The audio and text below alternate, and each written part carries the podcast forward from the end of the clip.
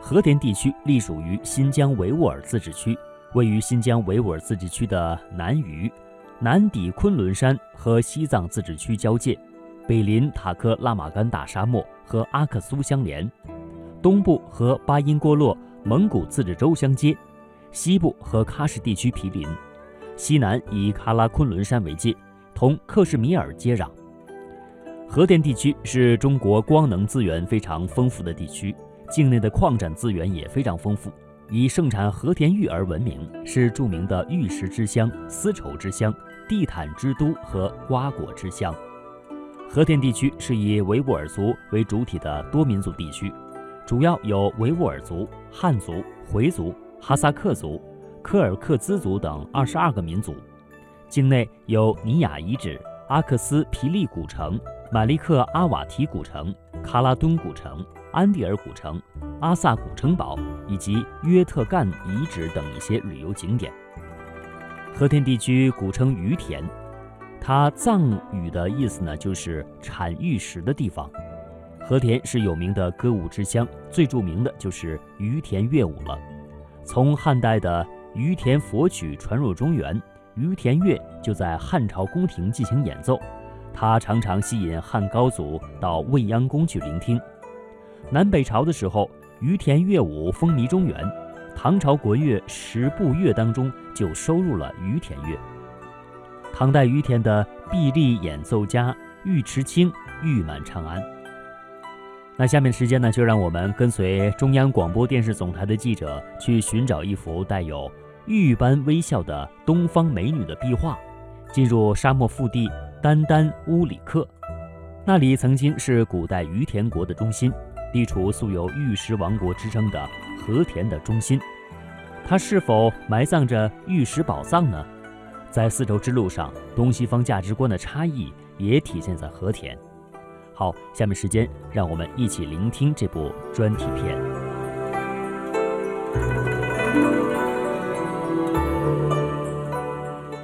一八九五年四月，一位来自瑞典的西方探险家斯文赫定。贸然闯进了这一片流动的沙海，在付出了两人丧生、七头骆驼及全部辎重被沙漠吞噬掉的惨重代价后，才勉强得以逃生。从此以后，死亡之海变成了塔克拉玛干大沙漠名于世的别名。但对于这个别名，当地人却非常不满。按他们的解释，在维语中，塔克拉玛干是埋有宝藏的地方。可面对这片寸草不生的大沙漠，人们禁不住要问：难道在这死一样沉寂的沙海之下，真的会有宝藏可寻吗？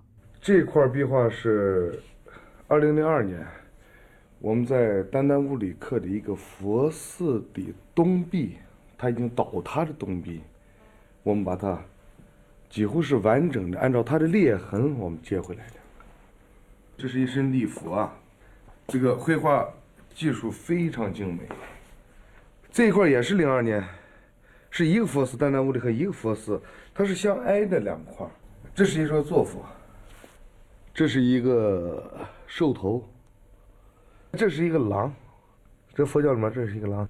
它是丹丹乌里克的西壁的壁画，你看这个，这是一金刚呀，这是一金刚。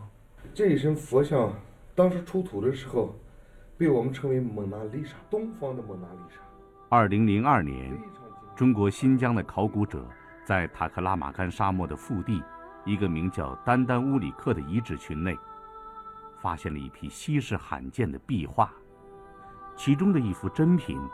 震撼了当时在场的每一个人，于是，大家为他起了一个很好听的名字，叫“东方蒙娜丽莎”。丹丹乌里克，在维语中被译为象牙房，是一种高贵和奢华的象征。可实际上，坐落在克里亚河以西这一片无人区中的古遗址群，受沙漠恶劣气候环境的影响。与它原来名字的含义早已大相径庭。除去斯文赫定和1901年唯一一位带队考察发掘过此地的英国人斯坦因以外，近一百多年以来，几乎就再无人涉足过这块地方。甚至有很长一段时间，它竟在人们的视线中神秘地消失了。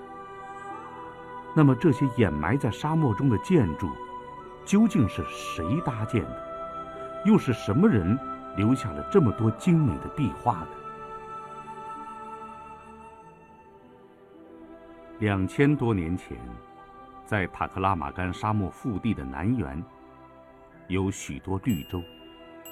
它们由东向西排列，连接着古丝绸之路的南道，就像珍珠串成的项链一样。而项坠儿，就是古代的于田，也就是现在新疆的和田城。于田名字的含义有多种解释，其中一种意为产玉的地方。和田玉之所以有名，是因为它的玉质。色泽像羊脂般的温润洁白，故又被称作羊脂玉。而除去质地、色泽以外，形状、存在形态的不同，也是区分和田玉品质的关键。和田玉的形状及存在形态大致分为三种：第一种是以玉矿石形态存在的，被称作山料；第二种。虽然也是原生态玉矿石，但却经过了长时间在大自然和水中的磨砺，是具有各式各样天然形状，被人们从玉龙喀什河里采集到的原生态玉石。这类玉石被人们称作紫玉。第三种则是经过人工打磨、加工和雕琢过的作品玉。在这三种形态的玉石当中，上上品应指的是。和田羊脂紫玉。这个是你的家你来过，来过好几次，好像我来个什么？千五万。这是都两千五百万。三块合起来三个呃两千五百万。在和田的玉交易市场上，一块上好的项坠大小的和田羊脂紫玉就能卖到数千元左右，而一块重二十公斤左右的羊脂紫玉标价竟为上千万元。由此看来。和田每年吸引数十万的游客，并在夏季洪水过后的秋季，曾呈现过万人沿玉龙喀什河河床及河岸采玉寻宝的壮丽景观，也就不足为奇了。那么，玉龙喀什河中的羊脂紫玉，到底是从哪里来的呢？和田，由于它所处地理位置的特殊性，曾经是古丝绸之路南道。通向古丝绸之路北道的重要交通枢纽。那时，南来北往的民族，东奔西走的商队都从这里走过。人们交流文化、交易商品、传播宗教，使得和田就像是一个东西方贸易的内陆港，成为了东西方文明共存的圣殿堂。这里先后和同时居住过塞人。印度人、中原汉人、藏人、突厥人等诸多人种，他们用不同的语言和不同的文字，讲述和记录着和田的历史。这是一道早已干涸的沟渠，和一片种满庄稼的农田。现在的和田，很少有人知道，就在这片地下的三四米处，掩埋着他们曾经的于田古都约特干。而更少的人才会知道，古于田还有一个名字叫屈萨旦那。这个名字是从梵文一种古印度语中取来的，它的意思就是“地下能出奶的地方”。这个听似神话般的名字，是否就是先祖们暗示给后人，和田有一条产玉的河呢？在《天工开物》一书中。明朝的宋英星曾经人性化地描绘了玉石的秉性：所有的玉石都是隔着水吸收月光之精华的。由于玉石都是从山上被水流冲击而下，夹杂在乱石浅滩之中，所以仅凭天上的一点点月光就能找到玉。在当时绝非一件易事。于是，当地就有了一种赤女采玉的风俗，即让女人不穿衣服、全身赤裸的下到河水中去采玉，因为他们认为，玉石孕育生长在月亮、河水、女人同一类物质、同一种生命的怀抱中。不管宋英星所说的这种风俗是否真的存在过，但将玉石赋予灵性的这种说法，却是给和田玉以及那条玉龙喀什河增添了几分神秘色彩。玉龙喀什河实际上是和田河上游的一个分支，它发源于昆仑山山脉的木什塔格山，和另一条源于喀拉昆仑山脉的喀拉喀什河一道。汇集成了和田河。这两条河里都有玉，但喀拉喀什河中的玉有颜色，多为墨绿色，所以喀拉喀什河又被称为墨玉河。而闻名于世的和田羊脂紫玉，只有在玉龙喀什河中才会有，因此这条河又被人称作白玉河。并非所有的寻宝人都能在白玉河中找到他们梦寐以求的羊脂紫玉，因此许多人便萌生了到白玉河的源头昆仑山上的木氏塔格山，去寻找更多更大玉石的念头。家住黑山村的伊民尼亚兹老人和他的儿子托洪尼亚兹，就是这样一家采玉人。黑山村，就是英国考古学家斯坦因。当年为了找到玉龙喀什河的源头所到过的地方，它坐落在昆仑山的半山腰上，是和田最高，也是交通最不方便、最闭塞的一个小山村。想当年，雄心勃勃的英国人斯坦因，从和田出发，经过了艰苦的跋涉，来到了黑山村。但当他面对人与牦牛都寸步难行的峡谷和悬崖时，也只好望山兴叹，知难而退了。那个路呀很难走，上山以后这住的话，下面也是个冰，上面也是个冰，在冰里面过夜。啊，那个。据伊米尼亚兹老人讲，从他奶奶那辈儿，人们便开始在夏季纷纷涌入昆仑山，奔向据说能挖到玉的木氏塔格山。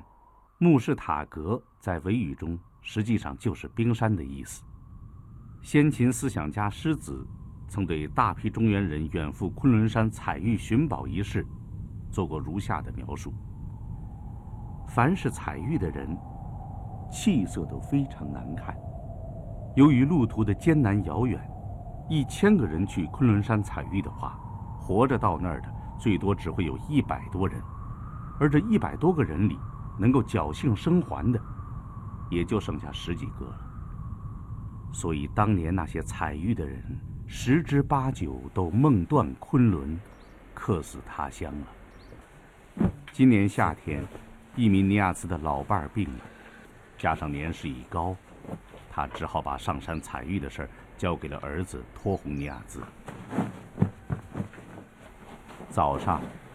托洪尼亚兹的女儿帮爸爸收拾好上山采玉用的简单行装，在默默的担心中，送爸爸踏上了行程。从黑山村到木氏塔格山上的采玉场，至少还要再走上三天，近三千米高的山路。这其中有两天是行走在只有毛驴才能通过的悬崖峭壁上。而最后一天，则是要爬上连毛驴都无法行走的雪山冰峰。正如伊米尼亚斯老人所说的那样，在海拔五千多米高的玉石矿坑采玉，比起在山下采玉更加艰辛、更加不易，根本看不到满山玉石的景象。老人的儿子在找玉时一句话都没说，也许他在暗暗祈祷。希望这次上山能多找到些玉，多换些钱，为有病的母亲看病，为年迈的父亲多分担点忧愁。当站在木氏山上，你也许对玉的价值和玉的品质，就会有一个全新的估量和一个崭新的认识。当经历千辛万苦走过了这一路，最后面对玉龙喀什河源头时，你也许才会明白，在大自然中形成的和田的羊脂紫玉，每一块都是绝无仅有的。它和黄金铸成的器物不一样，它是无价的。但令人不解的是，这种无价之宝，在和田以往任何一次文物的发掘和遗址中，几乎都没有被发现过，而在和田以外的中原，却屡有发现。这是为什么呢？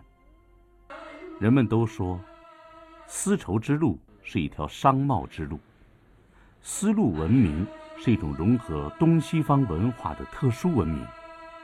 这种文明。由于受到地理、气候、政治、战争等诸多因素的影响和限制，始终处于一种流动多变、不稳定和对立的状态之中。和田有三宝：玉石、丝绸和地毯。其中地毯西传而来，丝绸东传而至，唯有玉石。产于和田本地，在和田，尽管几乎所有的和田人都在买卖玉石，但当你来到一个普通人家时，只会看到墙上的挂毯、地上的毛毯，人们身上穿着的五颜六色的丝绸衣服，可却看不到在任何人家中的玉石摆设。在和田，你不但能看到古老的作坊式丝绸纺织。也能看到不少成规模的织毯厂，但最为奇怪的是，在玉石产地要加工一块上好的玉石，和田人会告诉你，最好到外省市去，到南方。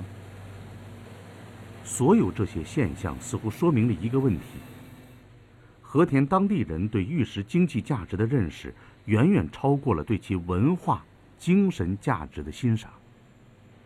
中华民族有着五千多年的文明史，对玉的推崇，是中华文明亘古千年的不变。在中国人的心目中，玉的位置不可替代，不可动摇。圣人孔子曾云：“君子比德于玉。”因为玉的品质恰似东方人的性格一样，高雅、含蓄、包容、柔中有刚。刚且不狂，因此历朝历代都把阴柔妩媚的女子，在流淌的河水中采集到的受月魄之精华的如之美玉，比喻成含蓄、凝重、谦和的君子。这其中，阴与阳、柔与刚的结合，既和谐又玄奥。相比之下，西方人则不同。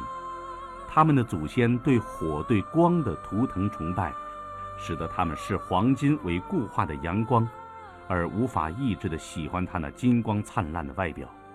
因此，他们非常惊诧丝绸这种柔软纤细的物品，居然也能发出火与太阳般的灿烂金光。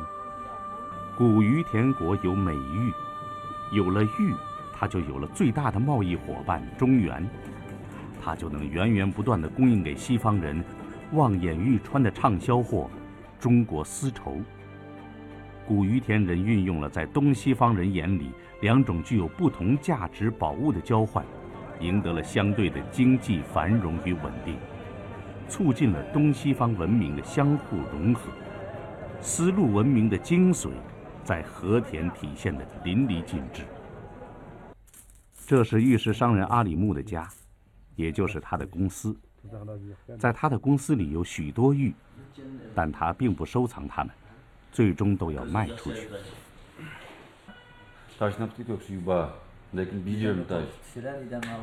嗯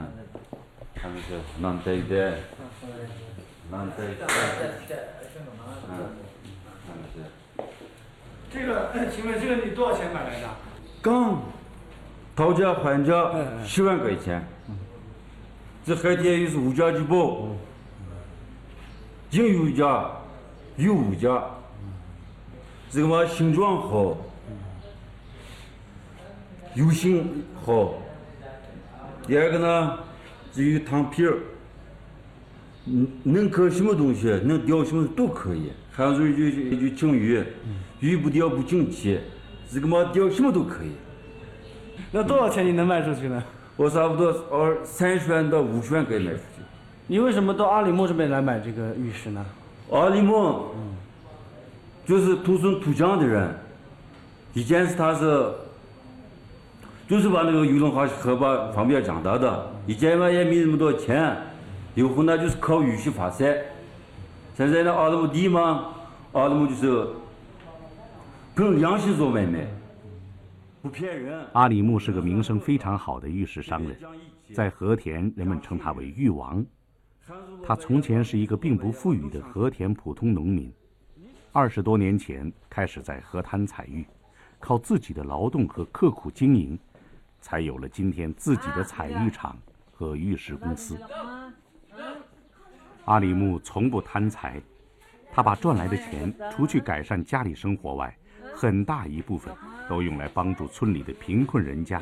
和资助许多有困难的孩子上学。他那是他的官儿，他那个家里他他们有困难？先讲到那个小学开始，中学就是大学的，这学费、生活费都政府我负担的。阿里木的做法，使人想起了和田历史上的尉迟王族。七世纪初，唐王朝建立，六百四十七年。于田王尉迟信支援唐太宗统一西域，并凭借与唐王朝联合的力量，平息了连年来的外族侵扰与战乱。由于他和其兄尉迟雄在统一高昌和治国方面有功，曾先后被唐太宗和唐高宗任命为右卫大将军和毗沙都督。尉迟王族英勇善战。其后来的尉迟伏师、战、达、归、胜、耀等，相继由中央王朝册封为王。这其中最为著名的是尉迟圣王，他曾同安西节度高仙芝共击萨皮波仙，并于755年率五千人主动出兵，帮助唐王朝平息安史之乱。这一时期，于田进入了自己经济文化上的繁荣时期。于田王族不仅在政治经济上，而且在文化、音乐、绘画等诸多方面，都曾为于田做出过巨大贡献。往事早成过眼烟云，没人知道，躺在这片昔日王城中的显贵们，能否听到今日和田人的欢歌笑语。但今天的和田，还记忆着曾经的于田王们。写在历史年轮上的盛世之歌。